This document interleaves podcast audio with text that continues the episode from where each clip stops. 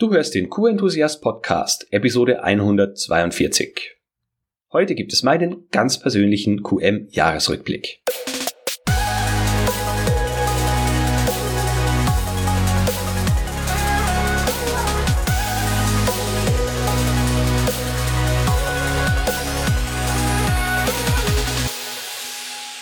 Ein enthusiastisches Hallo und willkommen zu einer neuen Podcast-Episode.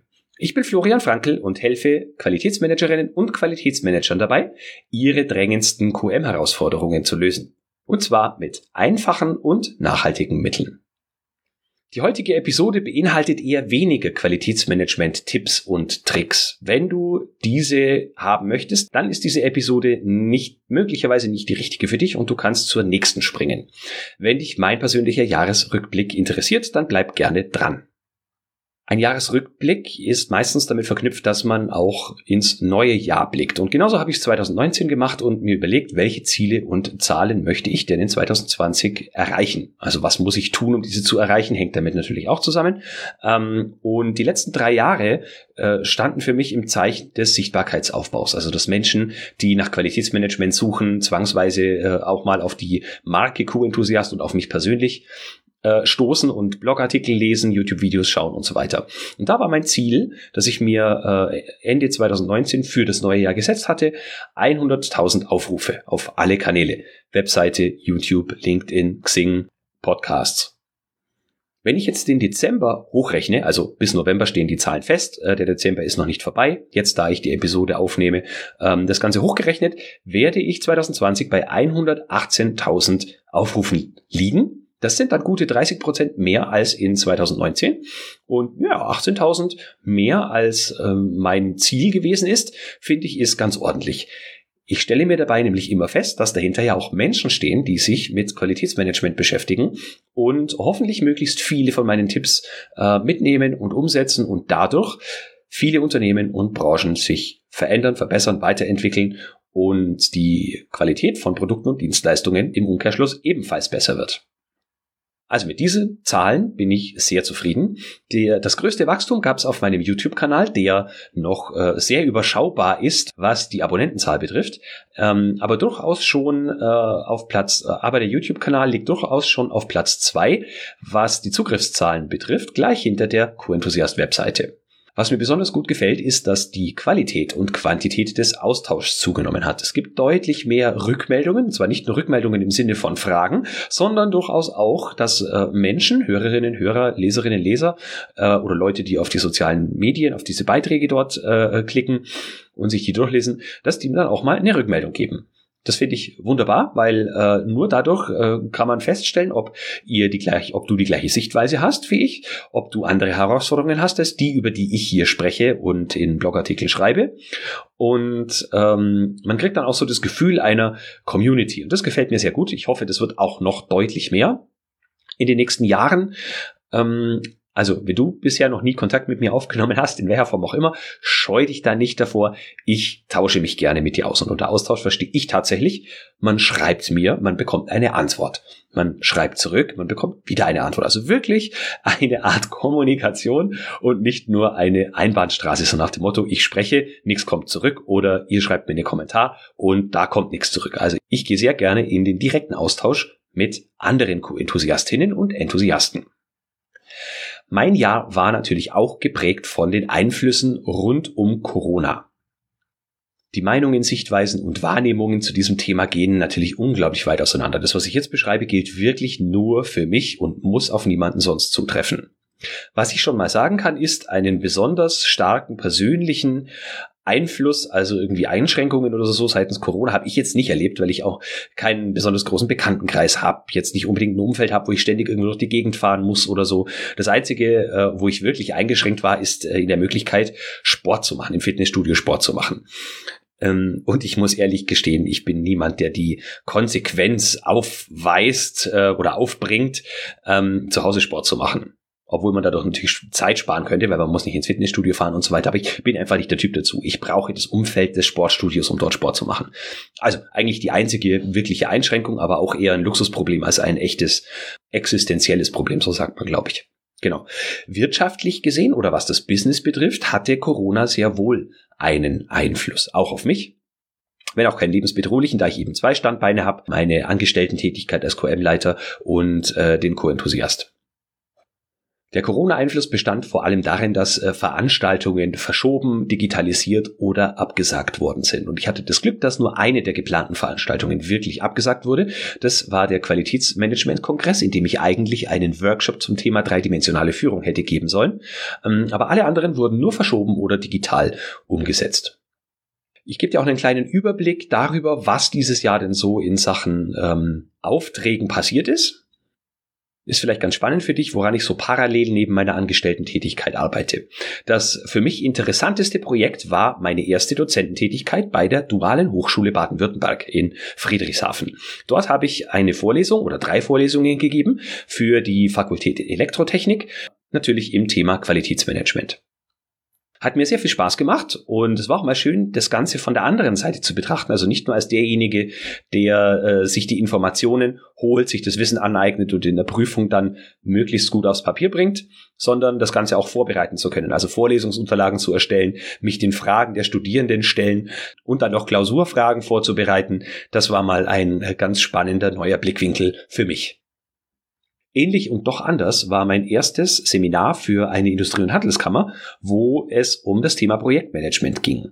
Auch hier wieder in gewisser Weise Studierende. Ich habe ein Skript vorbereitet, habe die äh, zweitägige, das zweitägige Seminar durchgeführt, hinterher dann noch äh, mir Gedanken über mögliche Prüfungsthemen gemacht. Ähm, vom Ablauf her also durchaus ähnlich, aber die Art der äh, Zuschauer und Zuhörer komplett unterschiedlich. Beide mit hohem Praxisbezug, da das eine hier eine duale Hochschule und das andere die Industrie- und Handelskammer ist, ähm, aber trotzdem unterschiedlich, auch so vom Alter her.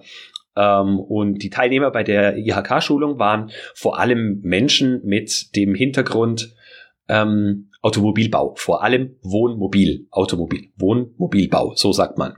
Genau. Also sehr interessant und äh, beide Kooperationen werden wir 2021 fortführen. Ähm, ich habe außerdem ein paar drei. Ich habe außerdem drei Seminare zum Thema Spezifikationsmanagement gegeben, alle drei digital und äh, quasi in-house, wenn man so will, also für spezifische Firmen, wo wir die unterschiedlichen Abteilungen äh, dieser Firma mit ins Boot geholt haben, also Produktion, Qualitätsmanagement, Labor, Entwicklungsabteilung, Vertrieb und wirklich mal die Spezifikationsbasics und die Workflows, die es im Unternehmen gibt, beleuchtet und äh, versucht haben, die alle zu optimieren. In Sachen Vorträgen war es dieses Jahr ein wenig ruhiger als sonst, weil natürlich aufgrund der äh, Absagen vieler Veranstaltungen wenig Anfragen kamen. Ähm, aber ich hatte zwei digitale Vorträge, und zwar einen für die Duale Hochschule Baden-Württemberg, diesmal äh, für, das, für den Studiengang BWL da habe ich über Qualitätsmanagement in der Lebensmittelindustrie gesprochen und ein digitaler Vortrag für die Akademie Fresenius Anfang Dezember. Dort ging es um werteorientierte Führung. Also vor allem, wie wir im Qualitätsmanagement andere Menschen aus anderen Abteilungen so führen können auf Basis von deren Werten, dass sie uns möglichst bei unserer Qualitätsarbeit unterstützen. Ja, das war so das Portfolio meiner Tätigkeiten neben dem Angestellten-Dasein. Also es war ein sehr bunter Mix. Und wenn da was dabei war, was du für dich und dein Unternehmen auch für spannend hältst, dann kannst du mir gerne eine Nachricht schreiben und wir können mal darüber sprechen, welche Herausforderungen du zu lösen hast und wo du glaubst, dass dir ein frischer, wacher Geist aus einer anderen Firma vielleicht helfen kann. Mir hat das Jahr 2020 auch persönliche Einsichten gebracht. Also nicht nur, dass ich fachlich und persönlich äh, gewachsen bin durch die Dinge, die ich gemacht habe, die ich vorher noch nie gemacht habe und mich da einstellen und vorbereiten musste.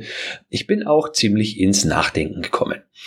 Ja, ich habe gesagt, dass sich mein persönliches Leben nicht stark eingeschränkt hat durch äh, Corona und ich begrüße ja auch diesen Digitalisierungsschub, dass jetzt alle Microsoft, gefühlt alle Microsoft Teams nutzen und dass Zoom ein Begriff ist. Ähm, das finde ich sehr gut. Ich glaube, das hat uns weitergebracht, äh, unerwünscht weitergebracht. Aber es gab da auch so eine Sache, die mich sehr nachdenklich gemacht hat. Das betrifft das Thema Nachhaltigkeit. Ja, schon seit ein paar Jahren ist mir der Begriff Nachhaltigkeit äh, natürlich geläufig und ich weiß, dass viele Firmen auch viel dafür tun, nachhaltiger zu werden, immer häufiger auch mit ehrlichem, nachhaltigem Interesse. Bis vor einigen Jahren war das ja noch so ein sogenanntes Greenwashing, dass man also ein paar Nachhaltigkeitsprojekte umsetzt, vor allem weil man dadurch meistens auch Geld gespart hat und halt dann so tut, als wäre man die nachhaltigste Firma der Welt. Ähm, warum ist das jetzt in diesem Jahr etwas ausgeprägter gewesen? Es gab den ersten Lockdown im Februar und in dieser Zeit war zumindest bei mir hier in der Region im äh, südlichen Bayern äh, sehr schönes Wetter, vor allem im Februar, März rum. Ähm, und ich war viel draußen, viel spazieren gegangen und ich höre gerne Hörbücher beim Spazieren. Und da habe ich zwei Hörbücher gehört. Das eine ist eher so ein, ein, ein Roman oder ist ein Hörspiel und das andere ein Fachbuch. Ähm, der Roman ist äh, der Roman Blackout von Mark Ellsberg in Form eines Hörspiels unglaublich spannend, geht um einen europaweiten Stromausfall aufgrund eines Hackerangriffs. Ähm, und innerhalb weniger Tage bricht in ganz Deutschland und ganz Europa das Chaos aus. Äh, gibt super Gaus in den äh, Kernkraftwerken, weil es keine Energie zum Kühlen der, der äh, Brennelemente und so weiter mehr gibt. Die Leute flippen aus, Hamsterkäufe und so weiter. Also es hat so ein bisschen äh, in zehnfacher Verstärkung oder hundertfacher Verstärkung so die Situation während des ersten Lockdowns wieder gespiegelt. Leute laufen rum und kaufen das Klopapier leer und so weiter. Ähm, also das fühlt sich ein bisschen nach Endzeitstimmung an, wenn man zufällig gleichzeitig dieses Hörbuch oder dieses Hörspiel sich angehört hat, während äh, wir uns im Lockdown befinden. Nun, äh, was hat das jetzt mit dem eigentlichen Thema Nachhaltigkeit zu tun? Da habe ich wirklich drüber nachgedacht, wie viel Massen von Menschen wir ernähren müssen, auch ernähren wollen, natürlich, sollen ja was zu essen haben, alle, inklusive mir selber, ähm, welche Industrien dahinter stehen, wie fragil die ganzen Systeme sind und wie, wie schnell so ein System oder die, die ganze, ja, die ganze Welt, die ganze Umwelt ins Wanken geraten kann und vielleicht auch ein bisschen heilsam, dass wir nicht alles unter unserer Kontrolle haben, wir Menschen. Also das habe ich so ein bisschen über ähm, Lieferketten und äh, die, die Mengen an, an Dingen, an Material, an Metallen und was auch immer man alles braucht und dass es aus der Erde kommt. Und das hat mir erstmal vor Augen geführt, wie viele Menschen da draußen sind. Und wenn wir so weitermachen, dass das, was wir vom Leben erwarten, nicht für alle reichen kann. Das zweite Buch war das Buch, also das habe ich auch als Hörbuch gehört, aber ein, ein Fachbuch, äh, und zwar heißt das Asia 2030 also Asien 2030 von Karl Pilny. Und da geht es eben drum, äh, wie Asien die Welt beeinflusst und welche Trends es dort gibt. Es werden die verschiedenen Länder angesprochen und die Ressourcen, äh, die politischen äh, Dinge und Wachstum, sowohl wirtschaftliches als auch Bevölkerungswachstum, Altersstruktur und so weiter wird dort sehr gut besprochen. Und auch die Trends, dass Europa sich halt auch warm anziehen muss, wenn es noch die führende Rolle in der Welt spielen möchte. Und auch das ging jetzt in, in eine ähnliche Richtung, so ein bisschen die Bedenken schüren, ob das, was wir jetzt im Moment machen und wie wir es machen, so als Menschheit tatsächlich äh, Zukunft haben kann, wenn wir so weitermachen, was mal dann mit unserem Planeten passiert. Und der Autor malt natürlich nicht nur Endzeitstimmung, sondern äh, sagt halt auch, wir verfügen jetzt über viele Technologien, die, äh, mit denen wir die viele großen Probleme, die wir haben, lösen können, auch wenn wir sie teilweise selber gemacht haben. Ja, auch das hat mich aber dazu geführt, dass ich so ein bisschen auch drüber nachgedacht habe, wie mein eigenes Verhalten ist. Und äh, eigenes Verhalten ähm, ich wohne in Bad Wörishofen und arbeite in Leutkirch im Allgäu. Das ist ein Fahrtweg von 65 Kilometern jeden Tag. Und auch wenn ich den mit einem Dienstwagen zurücklegen darf, habe ich in den letzten Wochen und Monaten immer wieder darüber nachgedacht, wie viele Ressourcen man verbrennt, äh, dadurch, dass man eben diesen täglichen Arbeitsweg hat und wie leicht es doch ist, dass man einfach schnell zur Tankstelle fährt und sich da wieder was holt und gar nicht weiß, was äh, da dahinter steht an äh, Wertschöpfung und an äh, Menschen, die dieses Öl ja irgendwo her haben müssen, dass auch das endlich ist. Und auch da bin ich ein bisschen ins Nachdenken gekommen. Natürlich ist es leicht gesagt, äh, wir sollten alle nachhaltiger werden, aber es ist dann nochmal eine ganz andere Thematik, wenn man sagt, ich selber muss nachhaltiger werden und nicht immer nur sagt, ja, die Gesellschaft und der Staat und die Regierungen und so weiter, die müssen halt dann was tun, CO2-Ausstoß senken und so weiter. Aber es betrifft einen auch selber persönlich. Man will es immer selber schön haben und gemütlich haben und einfach haben und komfortabel. Äh, man möchte sich nicht verändern. Und dann noch ein zweiter Aspekt, der hat so ein bisschen was auch mit äh, der Arbeit bei meiner jetzigen Firma zu tun, war, ich bin Krisenstabsleiter in Sachen Corona und äh, da war es natürlich ganz am Anfang, äh, als der erste Lockdown kam und Maskenpflichten und so, nicht ganz einfach, diese Dinge zu beschaffen. Also Masken, Desinfektionsmittel und so, das ging alles zeitweise aus oder war unglaublich teuer. Ähm, und auch da habe ich mal gesehen, wie viel Massen, also wie viel Stück an diesen Gegenständen, Bedarfsgegenständen man verbraucht in einer nicht mal mittelgroßen Firma. Gerade äh, wenn man einen Hygienebereich hat und ein systemkritisches Unternehmen ist, das Lebensmittel herstellt, dann sind es schon äh, ein paar Stück, die man da braucht. Also das klingt jetzt vielleicht ein bisschen esoterisch, was ich da jetzt hier erzählt habe, aber mich hat das Jahr äh, auch ein Stück weit geprägt, was das Thema Nachhaltigkeit betrifft und äh, habe da wirklich genau darüber nachgedacht, äh, wie ich damit jetzt umgehe. Nicht nur persönlich, sondern auch äh, in Sachen Business. Wenn ich jetzt äh, immer weiter in Richtung äh, Selbstständigkeit mich entwickle und zu dem Punkt komme ich später dann noch, ähm, was bedeutet es dann? Und ich möchte unbedingt in äh, meiner weiteren Tätigkeit und Zusammenarbeit äh, mit Kunden, Coaches oder mit wem auch immer, auch in den normalen Gesprächen dabei mithelfen, dass Qualitätsmanagement nicht nur bedeutet, wir haben bessere Qualität, sondern dass das auch bedeutet, die Qualität wird effizienter hergestellt. Und effizienter heißt dann eben nicht nur kostengünstiger und noch mehr äh, herstellen und noch mehr Wachstum, sondern heißt auch Ressourcenschonung. Und dass ich da wirklich in den Projekten ein Auge drauf habe. Noch mehr als bisher. So, das war jetzt ein ganz bunter Mix an Themen, was den Rückblick betrifft. Was wäre ein Rückblick ohne Ausblick? Am Anfang habe ich schon gesagt, man macht sich immer Gedanken darüber, was man im nächsten Jahr erreichen möchte und äh, möchte dich jetzt aber nicht groß langweilen mit dem, was ich nächstes Jahr erreichen möchte, sondern eher, was ich ab Januar anders machen möchte. In jedem Fall möchte ich auch 2021 dort weitermachen, wo ich 2020 aufhöre, nämlich, dass ich Qualitätsmanagerinnen und Qualitätsmanagern so gut es geht in ihren Themen unterstützen möchte. Und zwar ganz genau, was gutes Qualitätsmanagement bedeutet, welche positive Wirkung wir dadurch entfalten können und auch, wie sich unser Berufsbild in Zeiten der Digitalisierung wandeln wird und wie wir diesen Wandel mitgestalten können und nicht nur uns äh, treiben lassen von irgendwas und irgendwem anderem. Ich möchte mir mehr Zeit nehmen, um äh, denjenigen zu helfen, die nächstes Jahr zu ihrem Jahr in Sachen Qualitätsmanagement machen wollen und auch zum Jahr ihrer persönlichen Entwicklung, was Qualitätsmanagement und die Arbeit in diesem betrifft. Also entweder dort äh, in dem Bereich anfangen oder dort die nächsten Schritte gehen, ihre Beförderung dort haben wollen und einfach in diesem Bereich Qualitätsmanagement, Qualitätssicherung immer besser, effizienter, effektiver und zufriedener werden. Das ist nämlich auch ganz wichtig. Immer nur mehr machen kann es auch nicht sein. Wir müssen in dem, was wir tun, auch zufrieden sein. Wenn du also ein Thema hast, bei dem du bisher nicht so wirklich weitergekommen bist oder so ein paar Ansatzpunkte haben wollen würdest, ähm, wie du denn da weiter vorangehen kannst, dann lass uns gerne quatschen. Ich bin jetzt niemanden, der einem sofort irgendwelche Berateraufträge oder irgendwelche Honorare aufzwingen oder aufbrummen will. Wir können gern ganz einfach mal über dein Thema sprechen und äh, gucken, äh, wo stehst du gerade, wo möchtest du hin und was wären so die Schritte, wie du von A nach B kommst und in welcher Zeit es machbar ist. Also, wenn du da ein Thema hast, dann schreib mich oder sprech mich gerne an. Außerdem werde ich im Januar und im Juni die Co-Enthusiast Academy wieder öffnen für kurze Zeit, um im Online-Programm mit weiteren Teilnehmenden über mehrere Wochen zu arbeiten.